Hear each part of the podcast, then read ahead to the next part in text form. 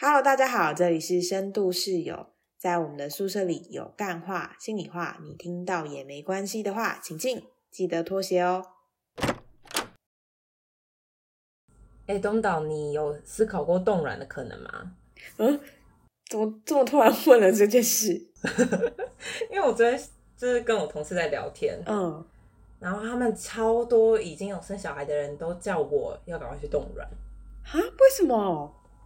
因为他们就觉得，他们就说三十岁左右的卵真的比较好，然后之后的卵会越来越难用。他们是很有经验是吗？他们很有经验，就是而且他们就说，你如果要生就要早点生，越晚生你就会越累，然后就一直鼓吹我说，你现在还没有办法生没有关系，你至少卵要先冻起来，你冻了就不会后悔了，你不要等到五年后再冻，五年后的卵跟现在又不一样了。啊，所以他们是有很多个人经验，是他们也都有去冻卵，是吗？哎、对啊，他们蛮多人都有去冻的，然后做人工生殖这样。对，哦，然后那个时候我也是听一个同事说，他说其实我们这个行业其实看起来好像表面上还好，但其实隐形的压力很大，所以其实很多人都，当然这个是没有科学根据，也没有统计数据啦，就是凭主观感觉去、去想，好像蛮多人都因为就是这个隐形的压力，然后很难受孕，所以。做试管的人很多，然后他讲完以后，身边就同事说：“哎，对对，那个谁也是做试管，谁也是做试管，就发现做试管的比我想象中多很多。”对啊，有这么多人都是做试管哦，我好惊讶哦。然后他也跟我说，呃，他说，可是毕竟冻卵跟做试管还是不太一样嘛。嗯然后他就说，他就真的大力鼓吹，他说，你现在就算你连你要不要小孩都不知道，你还是可以先动，因为你不知道你以后的想法会不会改变。可是这个卵就是现在是最好的时机，你越晚就越不好，所以你就要赶快动。而且等到你之后你没有动，你之后想要做试管的时候，试管的钱是比冻卵还要贵的，怎么算都是冻卵比较便宜。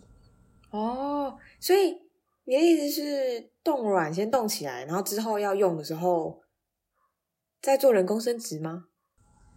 嗯，就可以用啊。但是你如果现在没有动，你之后就没有得用，你就要到时候自己在那边就是做人工试管啊，然后那时候再取你的卵啊，就不一样了。就是那时候的卵已经太老了。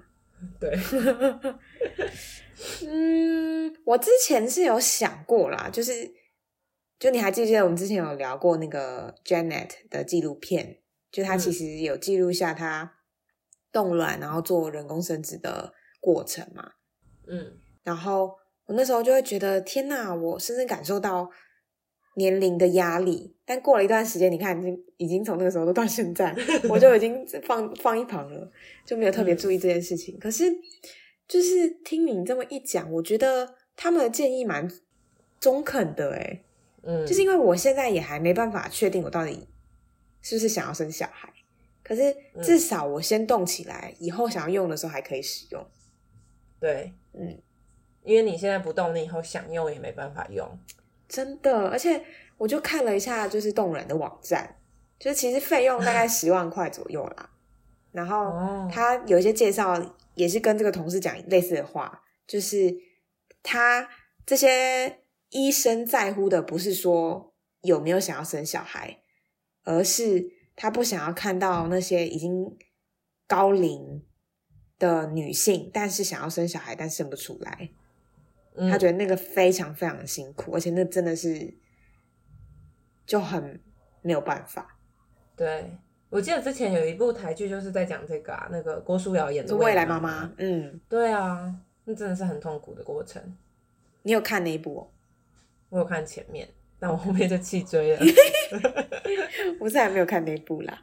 但是我觉得讲到冻卵这件事情，我以前都会觉得是我确定要想要生小孩，我才想要去冻诶、欸我之前的想法好像也是这样，哦，因为觉得如果我没有要用啊，先冻起来，不是感觉是浪费钱？嗯，因为那也是一大笔开销。嗯，而且就是除了就第一次冻卵的手术手术之外，后续嗯还要就是加一些保存费啊，什么什么之类的。嗯，他们说一年，我同事跟我说一年大概一万多吧，一个月就是一千多这样。还是很多哎、他说很多，但是但是他讲的非常眉飞色舞。他说跟你之后去做人工试管，那个钱又完全不一样。他是也有做过人工，很辛苦，是不是？嗯，他说真的很辛苦，而且最后没有怀上。啊，所以他是没有小孩的人，他前面已经有了，呃，所以他很想要很多个小孩。对，哇这真是很棒的真产报国的，我也觉得厉害。真的。可是我不知道哎、我觉得对于小孩，有对我来说会有有利有弊吧。之前有讲过，就是生小孩好像是一个有趣的体验，可是我也会觉得生小孩可能是一件可怕的事。嗯，这是一个很大的责任。对，不只是责任，还有那个呃，可能身体的改变，然后还有我好像需要把重心变成放在照顾这个孩子身上，那我会不会就失去了自我了呢？对啊，而且我像我同事，他最近就是也刚生完小孩没多久，然后我就看到，就是他生的已经是天使宝宝了，可是还是有很多睡眠时间的剥夺。对啊我就想，我就想，我真的有办法为一个生命做到如此吗？我那么爱睡觉的人，我也是，就是一方面我一定不忍心，就是他可能饿肚子好像很可怜，嗯可另外一方面我会觉得天哪，就是睡不够，感觉好痛苦哦。就是假设今天我真的有小孩，我当然会愿意为他这么做。可是，可是这个事前就让我犹豫了这件事情，我觉得就是就是重点呢，就是我没有办法想象我要为另外一个人付出到这种程度的这个想法，会让我在想我是不是还不是很适合拥有一个小孩。嗯嗯，我也是这种感觉。嗯所以我之前还有想过，是不是应该要先来养一只宠物，才能生太不？一样了，我觉得养宠物太不一样了，是不一样啦，但因为就是你知道那个进阶的程度哦是慢慢往上的。就我以前小时候虽然有养过宠物，但就是这种养鱼啊、养小鸟这种，就是不要太需要养一个，对啊，你要养一个照顾需求对对对对对，所以就是可能需要养个狗啊，嗯。或者是还有什么照顾需求很大的。猫吧，你可以养猫啊，因为它会就是把你桌上的水杯拍掉，或者是早上要企图叫你起床，这些跟某一些小孩也蛮像的。我的天哪！我光听完之后就好不想养。嗯，我也不知道哎、我觉得小孩，哦，我觉得还有另外一个点吧，就是我会觉得现在的，比如说经济的能力啊，或者是工作的稳定度，都还没有高到，我觉得可以让小孩有一个好的资源的环境。嗯嗯，然后我就会觉得现在不是一个好时机。而且你不觉得就是在不确定之后中共到底会不会打过来的情况下，生小孩会让人很害怕吗？嗯，因为我常常都会想，假设我在这个阶段生了小孩，然后突然间爆发了像现在俄罗斯、乌克兰那种情况，那我会不会对我的小孩很愧疚，或者是我会没有办法给他我理想中好的生活？嗯，我觉得这个还好哎，因为这个至少我会觉得这是我们一起。可是，哦，可是嗯我会比较挣扎的是，先不论中共会不会打过来，但他嗯需要面对的世界的环境是更困难的。我觉得东中共打过来，说不定还比较还好。哦，就你、嗯你这样讲有点不太好，但我意思说，就是就是消灭了就消灭了，但是 就没有后续了。可是，可是他可能要面对更多的，比如说是环境污染、地球暖化，甚至是嗯啊、呃全球的竞争力可能提高很多，全球化的这个现象等等的。嗯我甚至会觉得活着说明还是更辛苦的。对我之前就是之前在学校嘛，然后我常常都会看到现在青少年，我都会觉得他们真的比我们以前还要辛苦好多。嗯，嗯就是也许他们要学更多的东西，嗯，然后花更多的时间做一些各式各样必须要做的事，嗯，可能补习啊、学跳舞、学什么学什么学。可是那个，可是既然我们目前讲到现在这样啊，我们都觉得好像不要生，不要生，或者不要有小孩。可是那到底我们在犹豫些什么？就为什么这个会还会成为一个我们在思考的的地方？嗯，对我来说的话，比较像是我觉得当妈妈的这个经验，可能是一种非常挑战，跟但是是可以获得很多反思的修炼过程。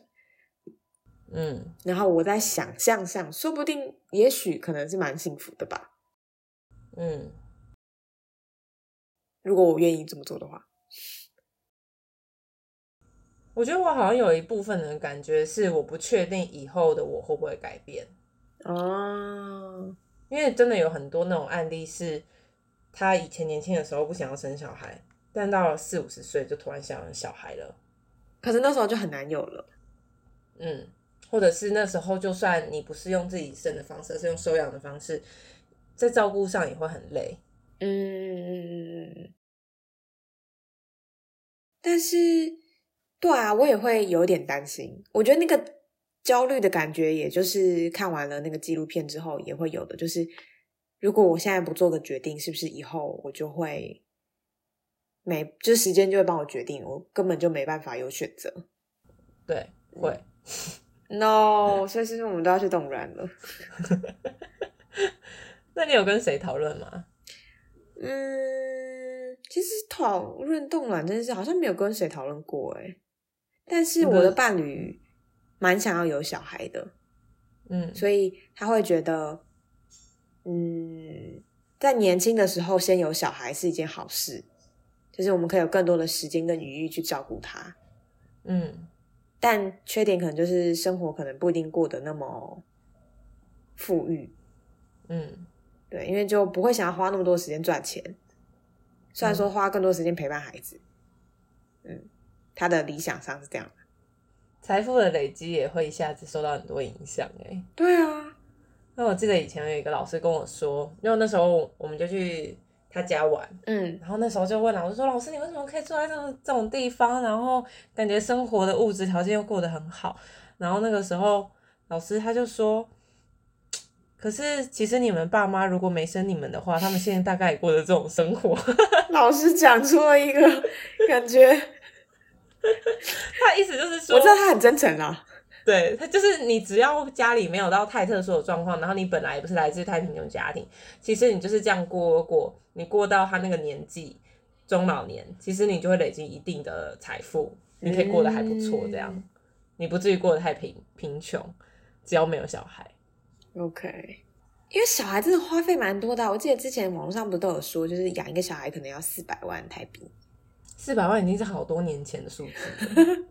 就是不好，我的意思说不包含就是什么什么补习费哦或什么之类的哦。对啊，对，很多哎，四百万都可以买一个小套房了，在偏远地区的话。有时候我也会在想，就是自己到底能不能成为够好的妈妈哎，因为虽然我知道没有人是完全准备好要当父母才生养小孩的，嗯，大家都是在过程中去学习怎么成为父母。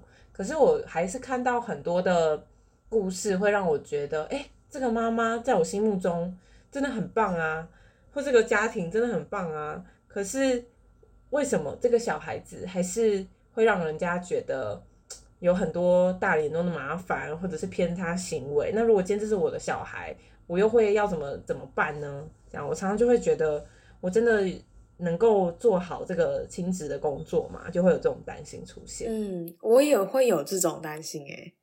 就是我一直都会觉得，对我来说比较像是，我都会觉得好像要准备够充分才可以去当一个好妈妈。虽然说我理智上知道，大部分的人是，呃，不一定准备的够充分之后就当了，然后也许也不会当的太差，或者是做的不错。嗯，可是我我就会有一种挣扎，就觉得那我一定要先准备到某一种我自己觉得满意的状态。再去当，好像比较好。可是，可是我们都已经这个年纪了。然后我的意思是说，就是现在的确是生育最，可能是某一个巅峰的年纪了。再再多几年，就真的是往下坡了。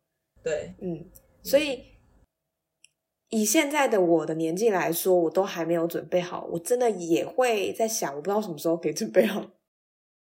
对啊，而且这也会让我觉得，这也许就是现动软变越来越流行的原因吧，就是因为女性的选择变多了嘛。对啊，受教育的程度高，所以我们的这时候这个阶段也会在开始在思考说，那我的事业想要往什么地方发展？我还有人生很多想做的事情，所以，所以在不确定情况下，不如就先动起来再说。嗯，甚至是我也会考量到，嗯，怎么讲，就是很很条件式的去思考，就是生小孩的好处是什么。坏处又是什么？然后我觉得对我来说，我目前看到的好处没有比较多，嗯，所以就不会有那么大的吸引力想要去做这件事。嗯，而且台湾的育儿环境真的不是那么友善。对，我觉得台湾的育儿环境太太像是一个小家庭要自己去照顾这个孩子了。对，而且当你把这个孩子带出门的时候，你不会觉得周遭是友善的，所以你就可能不会那么想要把小孩带出门，或者是带出门就要承受很多压力。周遭有不友善吗？会啊，比如说你的小孩子如果在餐厅突然间大哭，或者是他不小心把桌上的水打翻，其实其实周遭的人或者是路人啊什么，其实都会投以一些比较嫌恶的眼光啊。真的吗？会啊，其实老实说，我以前也会，真的，就是嗯，就当我在搭交通工具，然后有个小孩在车上大哭，或者是在餐厅里面有小孩子可能不受控的大哭，或者是奔跑或什么，我就会想说，好烦哦，你可不可以把小孩带开啊？不要影响到别人，好不好？我觉得那种想法，我之前我都会冒出来，可我反而会觉得那个是家长是不是没有。呃，教会好孩子做的事，就是有可能孩子没有学习到正确的不同的情境下应该有什么样的表现。没有，我跟你讲，因为我 follow 了很多的，我 follow 了很多的那种妈妈的粉钻，我也不知道为什么会 follow 很多，可能因为我很爱看吧，那种小孩失控，他们就会分享说，其实他们真的常常会被说。你就是要教他，小孩在外面大哭，你就是要教啊，或者是这个就是没有教好。可是有时候那真的不是你可以控制的，也不是你有没有教的问题。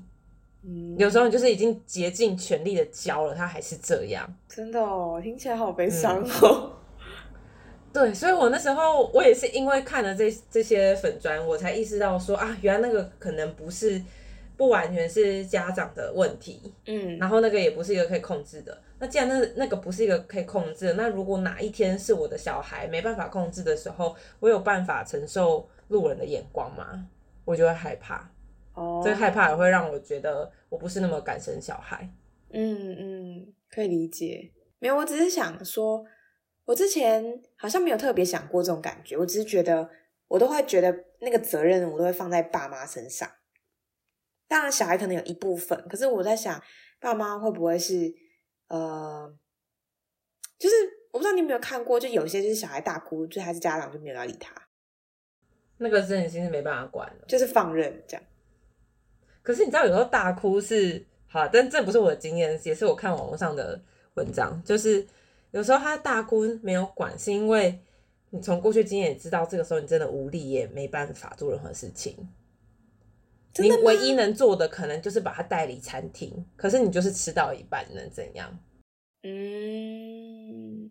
然后我记得之前有一次看，好像是德州妈妈没有崩溃吧？嗯。还是另外一个谁我忘记，他就有分享说，他觉得那个环境其实对育儿这件事情也有很大的影响。比如说像台湾的餐厅，台北啊，台北的餐厅空间或者是住家空间，其实就是真的比较挤。嗯，你餐厅的桌跟桌之间的缝隙是很挤的嘛，很窄的，那那个也会影响到小孩子，他去感受到整个空间是不是拥挤，他是不是可以在他这个年纪有足够的伸展，或者是蹦蹦跳跳这样子。嗯，然后，然后我之前就看到网络上有分享过说，呃，之前他在那个地区，他看到别的，他看到他的小孩就是躺在地板餐厅的地板上面，嗯，然后就是忘记是这碗还在哭。然后那个他就想要赶快制止他，但那个服务生就说没关系啊，这个年纪的这样的行为之后就没有了。然后那时候我那是我第一次透过那文字去理解，哎，原来一个国家对育儿友善的时候会长成什么样子，那是以前我从来都没有过的经历。真的，嗯，我从来都不知道，在一个餐厅中你要对育儿友善要怎样。当然，当然，我觉得比如说火锅啊，或者是某一些比较危险的餐厅，可能就真的要小心，因为小孩子可能有烫伤的危险。可是如果他去吃薯条跟汉堡，嗯，其实他想要躺在地上会怎么样吗？是是不会啊，他帮我擦地啊，很好。对啊，嗯，可是就连在台湾的公园，如果有一个小孩子到处在那边躺来躺去、摸来摸去，有些人妈妈或者是路人都会指责说：“哎、你那个小孩这样躺很脏，上面有很多哦，真的。真的嗯，就大家都在告诉你要怎么当一个妈妈，我觉得压力超大的。真的很大哎，我的妈呀！嗯，听完之后就更不想生小孩了。自己在反吹什么？我觉得还有一个点啊，就是我很少从小孩子身上感受到好喜欢、好喜欢，或者是哇好喜，就是很享受跟他玩乐的那种感觉。嗯，我会我会有，有时候会有，可是相较于我认识的某一些真的很爱小孩的人，相较之下，我觉得我真的没有那么喜欢小孩子这个生物。我完全可以理解，嗯。就是我会觉得小孩很可爱，嗯嗯嗯，然后嗯跟他玩有时候蛮开心的，对，可是就是没有办法像有一些人跟孩子玩到就是投入到可能会尖叫，然后就是两个玩的很激烈这样子，我没有办法。对，没错。嗯因为有时候我看到，我之前看到我姐跟小孩子玩的时候，有时候我会觉得我姐好像变成一个小孩，嗯然后他会很享受跟他玩的过程，所以他的小孩也是。但之前我跟我姐小孩玩的时候，我都会觉得我还是一个大人在跟小孩玩，嗯嗯嗯嗯，我没有办法那么投入其中。那当然我也觉得有趣好玩，可能有趣好玩，很多时候都是因为小孩子有趣的反应，所以 我觉得有趣。对，我完全可以理嗯解。对，所以我就觉得好哦。那既然我没办法投入其中，然后我的有趣都是只是因为他的反应很有趣啊什么，那会不会假设今天我真的拥有他，我就会看到他生活中不止有趣的部分的时候，我会不会觉得很烦？他可能会哭啊，会会闹啊，会耍赖啊。真的，除非你可以养到一个，我也不知道，雅思宝宝吗？很有规则，那会有新的烦恼吧？也是哦。啊，好吧，那还是不要生小孩好了。这集的节目变成奇怪的走向。但还是可以动人啦，对不对？你前面才说还是不要生好，然后又后面又说可以动人，就是我的意思是说，反正我现在知道我不想要生嘛，嗯但是动卵起来，就哪一天后悔的时候还可以用啊。哦，不排除以后有生的可能。对啊，对啊，其实这样听起来是有点浪费钱，好像没有必要做这件事。哎，你可以请你的伴侣一起分担呐、如果他这么想要有小孩的话，也是哦，就要吃对不饭，对好像很赞哦，听到了吗？听到了吗？东岛的伴侣，好好笑哦。好哦，那我们就看看后续会不会去做这件事情。如果有动软的话，再跟大家分享这个经验好了。好啊，那这集就到这边喽，大家拜拜。好，那记得如果你喜欢这集的话，要记得留言给我们，或者是按赞，或者是分享都可以。嗯，那我们就到这边喽，大家拜拜，拜拜。